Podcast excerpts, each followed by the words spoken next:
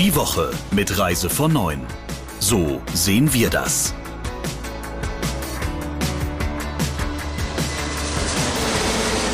Ich starte heute mit allen drei rein. So sehen wir das. Die Woche mit Reise von 9 und zwar in der Woche schlechthin und zwar in der ITB Now Woche mit den beiden Geschäftsführern Britta Linke, Thomas Hartung und dem Chefredakteur Christian Schmicke. Also wir fahren hier heute alles auf, was geht in diesem Podcast, ihr drei. Ihr wart die ganze Zeit unterwegs ähm, auf der ITB Now und ich würde sagen, lasst uns reinstarten gleich. Wie war's? Ja, vielleicht äh, fange ich mal an. Also ich muss sagen, auf jeden Fall war es besser als gar keine Messe. Wir hatten ja im letzten Jahr, ist ja komplett ausgefallen und äh, dieses Jahr dann die virtuelle Messe. Und ja, wir haben jetzt mal versucht, das äh, äh, oder wollen hier mal ein bisschen, bisschen Bilanz ziehen. Geht ja heute, ist ja noch, heute ist der letzte Tag. Ähm, richtig ist natürlich, es war eine Premiere und wie bei, das, bei Premieren so üblich ist, hat es natürlich auch hier und da geruckelt. Aber äh, nicht für alles ist die Messe immer verantwortlich bei dem, was da passiert ist oder schiefgegangen ist. Ähm, und wir versuchen jetzt hier einfach mal ein bisschen konstruktive Kritik ich fange mal an damit, vielleicht mit der Plattform. Da gab es ja auch, oder äh, haben wir zumindest gehört, die ein oder andere Kritik. Ähm, ich für meinen Teil, meine Erfahrung ist, das ganze Ding, die Plattform lief sehr stabil und war auch relativ flott und relativ schnell. Ich hatte auch nicht ein einziges Mal Probleme mit dem Einloggen oder mit dem Ausloggen. Also von daher kann ich sagen, äh, für mich zumindest, das hat eigentlich ganz gut funktioniert. Das, wo ich sage, was mein Hauptkritikpunkt an der Plattform ist, das ist die Grafik. Den Grafiker, der das entworfen hat, den würde ich auf der Stelle feuern. Denn äh, ich finde, diese winzigen Schriften und Symbole, die da drin sind, das ist eine Quälerei für die Augen. Und ich verstehe es auch nicht, weil eigentlich genug Weiß in dieser Plattform drin ist, dass man äh, diese, diese äh, Wörter und Symbole hätte auch äh, locker größer irgendwie machen können. Naja, das mit der Schrift, das liegt an unserem Alter, Thomas, aber da sind wir ja wahrscheinlich nicht die Einzigen, die das trifft. Ähm, ansonsten ist mir eingefallen, also im, im Hessischen, in der Mundart, da gibt's das schöne Wort Anderster. Und äh, als Westfale würde ich sagen, Anderster muss irgendwie mehr sein als anders. Und äh, ich glaube, dies Jahr war die Messe wirklich anders da. Das, was man so normalerweise damit verbindet, du rennst den ganzen Tag rum, sprichst viel, triffst viele Leute, hast wahnsinnig viel Interaktion und feierst dann schön bis in die Nacht und bis am Ende der Woche kaputt. Das war natürlich alles so nicht geboten. Ähm, was ich gut fand, war eigentlich, dass ich jetzt für mich als Journalist Gelegenheit hatte, mir viel mehr ähm, Diskussionen, Vorträge und ähnliche Dinge anzuhören, als das normalerweise bei den Messen der Fall ist. Ähm, und da gab es auch einiges, was so durchaus inhaltsreich und interessant war. Gar nicht so schlecht. Auf der Interaktions- und Kontaktebene, das kann natürlich auch an mir gelegen haben, aber ähm, fand ich, ist wirklich nicht so wahnsinnig viel gelaufen. Britta, wie war das für dich? Ja, ich war ja auch ein bisschen unterwegs. Zur Technik kann ich noch mal sagen, ich hatte eigentlich einen Termin mit einem Aussteller, dann hat aber das mit Kamera und Mikro nicht funktioniert. Ich habe es nicht hingekriegt. Wir sind dann auf Zoom umgestiegen. Also das hat schon auch mal geruckelt. Danach ging es dann wieder. Frag mich nicht, an was es gelegen hat. Ansonsten habe ich ja mit äh, einigen äh, geredet und habe die auch gefragt, ja, wie fandet ihr denn jetzt die ITB oder wie findet ihr die denn? Und dann liegt es meiner Meinung nach sehr im Auge des Betrachters, mit wem man da redet. Also die einen sagen, ja, also war ganz gut und das vor allem die Destinationen, die haben sich da echt gut wiedergefunden und äh, fanden das also wirklich auch sehr hilfreich. Wenn man mit anderen gesprochen hat, die vielleicht eher im deutschsprachigen Markt unterwegs sind und ähm, haben dann aber versucht, versucht, vergeblich ihre Ansprechpartner zu finden. Das ging mir zum Teil auch so. Also das war sehr, sehr, ich glaube, das muss man sehr differenziert betrachten. Ja, das kann ich nur bestätigen. Wenn man sich mal die Zahlen anguckt äh, von, von der Messe, das hört sich erstmal toll an, dreieinhalbtausend Aussteller. Ich weiß auch nicht, ob möglicherweise der Einkäufer aus Südamerika oder der Aussteller Trekkinganbieter aus Nepal, ob die vielleicht happy waren mit all dem. Aber wir haben natürlich eine deutsche Brille auf. Äh, das haben wir aber auch, wenn wir auf der Messe in Berlin äh, früher rumgelaufen sind sind. Und da muss ich einfach sagen, wenn man sich das anguckt, dass die, dass die deutsche Reisebranche fast geschlossen äh, Abstinenz geübt hat und nicht da war. Also wenn wir TUI, der FDI, AIDA, Studiosus, Nico Phoenix, die Reihe ließ sich fortsetzen. Die waren alle nicht da und logischerweise haben dann auch die, die deutschen Fachbesucher, die ihre Partner, mit denen sie eigentlich normalerweise Geschäft machen, in der Regel auch nicht gefunden. Und das ging uns äh, oder mir als Journalist natürlich auch so, wenn man nach Gesprächspartnern gesucht hat. Da waren zwar manche als Speaker auf der Bühne, aber davor und danach waren die alle wieder weg. Also die hat man auch gar nicht gekriegt. Von daher, das äh, war schon, ja, teilweise schon schwierig. Wenn man sich fragt, woran liegt das, dann muss man natürlich nochmal erwähnen, bei einem Ticketpreis von 99 Euro hat das natürlich schon viele einfach abgeschreckt. Das war meiner Meinung nach, muss man ganz ehrlich sagen, ein Fehler, äh, dass man das Ticket so teuer gemacht hatte. Das hätte man anders machen sollen. Wir wissen auch nicht, wie viele Besucher es tatsächlich waren, weil das hat die Messe bisher überhaupt nicht kommuniziert. Und ich denke, das sollte sie aber auf jeden Fall noch tun. Ja, also wenn man das jetzt so mal wirklich physisch anguckt, dann war die Halle 25, in der ja die ganzen Veranstalter, die du eben genannt hast, Thomas, die da drin waren, die war ja leer. Also das heißt, die fand findet da überhaupt nicht mehr statt. Also das, wenn man das so sich wirklich als Bild vorstellt, fand ich das schon, ja, sehr bemerkenswert, um es mal so auszudrücken. Dann hatte ich noch mit einer Ausstellerin auch geredet und die meinte auch, also es gäbe wohl eher einen Überhang an Ausstellern gegenüber den Buyers oder den, den Fachbesuchern. Ich wollte mal kurz zum Kongress kommen, weil ähm, da muss ich sagen, das muss man auch ein Lob äh, loswerden. Ich finde, äh, das Thema hat eigentlich ganz gut geklappt, auch auf der Plattform, äh, wenn man gesehen hat, was ist gerade live, hat da drauf geklickt, hat sofort das Bild gesehen, konnte eben auch live Fragen stellen in dem Chat. Meiner Meinung nach zwei Dinge, die ich da anzumerken hätte, die ich vielleicht anders machen würde. Das eine ist, viele von den Sessions, die ich mir angeguckt habe, waren meiner Meinung nach zu kurz. Da war dann immer gleich dann ähm, der Moderator dran. Wir haben ganz kurze Antwort, noch 10 Sekunden, noch 14 Sekunden, wir müssen gleich aufhören. Ich finde das ein bisschen schade.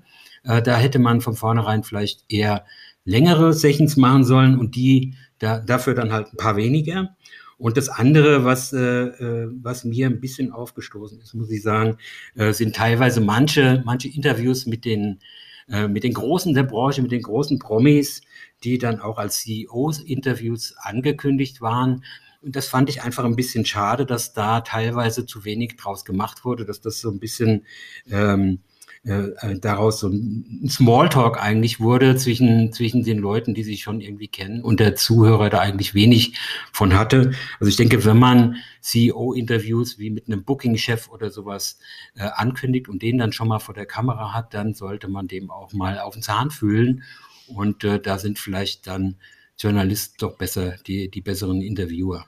Also ich denke mal unterm Strich, was ich jetzt so von allen gehört habe, es fehlt der persönliche Kontakt. Also das hatte wohl jeder gesagt, dass der ganz immens wichtig wäre und der ist einfach nicht vorhanden und äh, sich alle eigentlich auf nächstes Jahr wieder freuen, wenn die ITB so hoffen wir doch, wieder physisch stattfindet. Jetzt ist die Frage, gibt es neben der ITB überhaupt noch ein anderes Thema diese Woche? Habt ihr noch ein anderes Thema, bei dem ihr sagt, da müssen wir nochmal den Finger drauflegen? Ja, überraschenderweise hat sich die Welt trotz der ITB auch irgendwie weitergedreht. Zu den interessanten Phänomenen der Woche gehörte, dass die Verbraucherschützer, also der Verbraucherzentrale Bundesverband konkret gefordert hat, dass bei Reisen jetzt endlich mal Schluss mit der Vorkassepraxis sein müsse. Das betrifft natürlich zum einen Pauschalreisen, wo ja in der Regel eine Anzahlung fällig ist von 20 Prozent oder sowas in der Größenordnung. Das trifft aber natürlich in ganz besonderem Maße auch die Fluggesellschaften, die ja in aller Regel sofort bei der Buchung 100 Prozent abkassieren. Und diese Forderung des Verbraucherzentrale Bundesverbandes, die ist natürlich radikal. Sie ist auch nicht ganz neu, muss man dazu sagen. Die hat es immer mal wieder gegeben. Aber die belebt in dieser Zeit natürlich gerade die Diskussion wieder neu, weil auch viele Verbraucher eben in den vergangenen Monaten und eigentlich muss man sagen Jahren schlechte Erfahrungen mit den Geldern gemacht haben, die sie den Airlines und Veranstaltern vorab schon mal anvertraut haben. Ja, wenn es um dieses Thema geht, dann muss ich sagen, verstehe ich die Branche nicht ganz. Denn wie du schon gesagt hast, äh, Christian, das Thema ist überhaupt nicht neu. Wir erinnern uns, wie viele Leute, wie viele Kunden bei der Air Berlin Pleite schon einen Haufen Geld verloren haben. Ähm, und seitdem liegt eigentlich dieses, diese Frage oder diese Forderung auch auf dem Tisch nach, äh, ist diese Vorkasse gerade bei den Airlines 100 Prozent überhaupt gerechtfertigt? Aber es ist natürlich hauptsächlich Flug, aber nicht nur, wenn wir uns erinnern. Wir haben natürlich unglaublich viele X-Produkte, sogenannte X-Produkte, die auch alle 100 Prozent gleich bezahlt werden müssen, eben wegen des Fluges. Aber es trifft da natürlich auch die Pauschalreisen. Ich verstehe die Branche nicht, dass sie hier nicht selber äh, sich die Mühe macht und versucht, eine Lösung zu finden, sondern das eben meiner Meinung nach verdrängt. Und das geht eben so lange gut, bis der Druck auf die Politik so groß wird, dass die Politik irgendetwas entscheidet und dann die Branche sagt, ja, so geht das aber nicht und so wollen wir das aber nicht. Und so ist es aber ganz schlimm für uns. Da muss ich sagen, sollte die Branche von sich aus mal versuchen zu handeln und irgendwie Lösungen anzubieten und, und es nicht einfach immer wieder verdrängen. In diesen Zeiten äh, ist ja einiges geboten, was durchaus kurios anmutet. Deswegen glaube ich, wenn ich euch frage, was ist so das kuriose Fundstück der Woche, äh, ist es jetzt nicht ganz so schwer, irgendwas zu finden, oder? Das kuriose Fundstück, das mir aufgefallen ist, hat eigentlich einen ziemlich ernsten Hintergrund. Wo fange ich am besten an? Wir wissen es noch nicht ganz genau. Wir haben jetzt Freitagmorgen. Ähm, aber es ist nicht ganz unwahrscheinlich, dass in dieser Woche oder spätestens in der nächsten Woche das Robert Koch Institut seine Einstufung der Balearen als Risikogebiet wohl aufheben wird. Die Zahlen ähm, der Infektionen auf den Inseln sprechen eigentlich schon seit längerem dafür. Die haben seit Wochen eine Inzidenz, die unter 50 liegt und die im Moment so ungefähr auf der Marke von 25 angelangt ist, also auch deutlich niedriger als hier. Das Ganze führt nur zu der interessanten Situation, dass wir möglicherweise über Ostern auf Mallorca Urlaub machen können, ohne bei der Rückreise irgendwie eine Quarantänepflicht zu haben oder ähnliches. Im eigenen Land, also im Schwarzwald oder an der Nord- oder Ostsee, können wir aber das möglicherweise nicht, weil unwahrscheinlich ist, dass tatsächlich das touristische Beherbergungsverbot flächendeckend aufgehoben sein wird. Also wir können irgendwo hinreisen, das geht, im eigenen Land ist es nicht möglich. Das hat seine Gründe, ist aber irgendwie skurril. Und hinzu kommt noch, dass auch in Spanien selbst ein Verbot touristischer Reisen über die Grenzen der jeweiligen Regionen des Landes hinaus über Ostern verboten sein werden. Das heißt, der Festlandspanier und die Festlandspanierin, ähm, die können nicht über Ostern nach Mallorca reisen. Ähm, zum Teutonengrill könnte es aber gleichwohl wieder werden. Also das ist insgesamt eine Situation, wo wir uns, wenn wir irgendwann mal darauf zurückblicken, möglicherweise fragen werden, wie konnte es eigentlich dazu kommen? Also das stimmt, das stimmt schon, dass es äh, das eine oder andere ziemlich merkwürdig ist, welche Auswirkungen da im Detail dabei rauskommen. Ich finde es aber trotzdem auch nochmal wichtig zu sagen, ähm, dass ich glaube, dass das Robert Koch Institut ist ja eine Institution. Und diese Institution hat irgendwann gesagt, ähm, die Inzidenz von 50 ist der Maßstab. Drunter darf man fahren oder irgendwo hin, drüber gibt es eine Reisewarnung. Und bei den Balearen, du hast es gerade gesagt, da ist jetzt schon seit Wochen, sind wir unter 50 und trotzdem gibt es immer noch eine Reisewarnung. Und man wird so den Verdacht nicht los, dass das auch ein bisschen politisch äh, mit reinschwingt in politische Entscheidungen. Und das finde ich eigentlich sehr gefährlich, weil damit setzt man auch die Glaubwürdigkeit von diesem ganzen Konstrukt aufs Spiel. Und das wäre, glaube ich, fatal. Das heißt also, wenn die, wenn die Zahlen runtergehen und unter 50 sind, dann muss die Reisewarnung meiner Meinung nach auch weg. Britta, können wir denn mal in die nächste Woche blicken? Was erwartet uns denn? Die ETB wird dann vorbei sein. Ich hoffe, es wird nicht noch mehr Menschen geben, die sich an Masken bereichert haben. Und die Welt dreht sich weiter, Britta. Aber wohin? Was werden es für Themen sein, die auf uns warten? Ja, gut, dass du das ansprichst. Wir haben uns das nämlich eben zu dritt auch gefragt. Was passiert denn jetzt nächste Woche? Und dann ist es eigentlich so, wie es immer ist, nach der ETB nix.